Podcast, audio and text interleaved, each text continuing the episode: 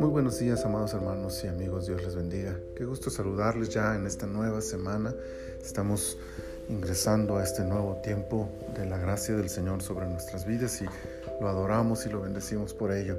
Estamos en el día lunes 8 de noviembre del año 2021. Esta es la temporada 9, el episodio 12 de nuestro devocional en su reposo. Quiero leerles Juan capítulo 12, versículo 43 que dice, porque amaban más la gloria de los hombres que la gloria de Dios. ¿Es posible creer y al mismo tiempo no creer? La paradoja de estos miembros de las altas esferas judías en los tiempos de Jesús es que sí creían, pero no estaban dispuestos a demostrarlo. La respuesta a la pregunta anterior entonces podría ser sí, sí es posible, porque así lo dice el evangelista, muchos creyeron en él. Creían que Jesús era el Mesías, creían que era el Hijo de Dios, creían en su mensaje, pero hasta nuestros días hay muchas personas que, como aquellos gobernantes, creen en Jesús, saben que es real, saben que es verdad, saben que el Evangelio es genuino, saben que la Biblia es la palabra de Dios. Creen con su mente y corazón, pero, tal cual, aquellos hombres, hay algo que les impide dar el paso definitivo para ser verdaderos discípulos de Jesús. En aquel tiempo, el miedo a la expulsión era real y las consecuencias de esta posibilidad eran graves sin duda, no solo desde la perspectiva de segregación social, sino aún en temas como las relaciones familiares y la economía. Pero la nota de este versículo es un claro reproche de Dios para con esa actitud retraída y pasiva.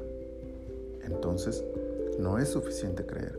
La fe debe ser acompañada por acciones que demuestren que crees, a tal grado que esta crítica a aquellos gobernantes implica que Dios espera nuestra fe acompañada de acciones, aun cuando éstas nos cuesten familia, economía, estatus.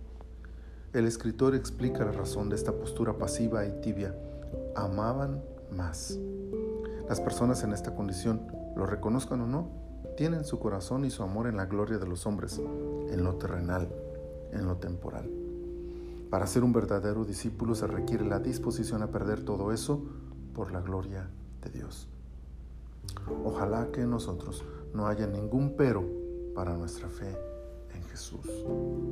Señor, muchas, muchas gracias por esta palabra, por confrontarnos con esta realidad y con la oportunidad que nos das ahora de no solo meditarlo, sino sacar conclusiones que nos permitan tomar las acciones que necesitamos, Señor, para no quedar como aquellos hombres, para no amar más a este mundo y sus placeres que lo que tú tienes para nosotros.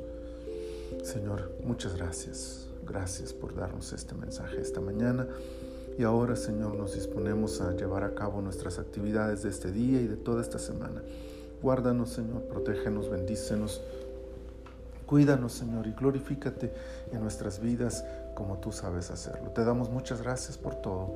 En el nombre de Jesús. Amén.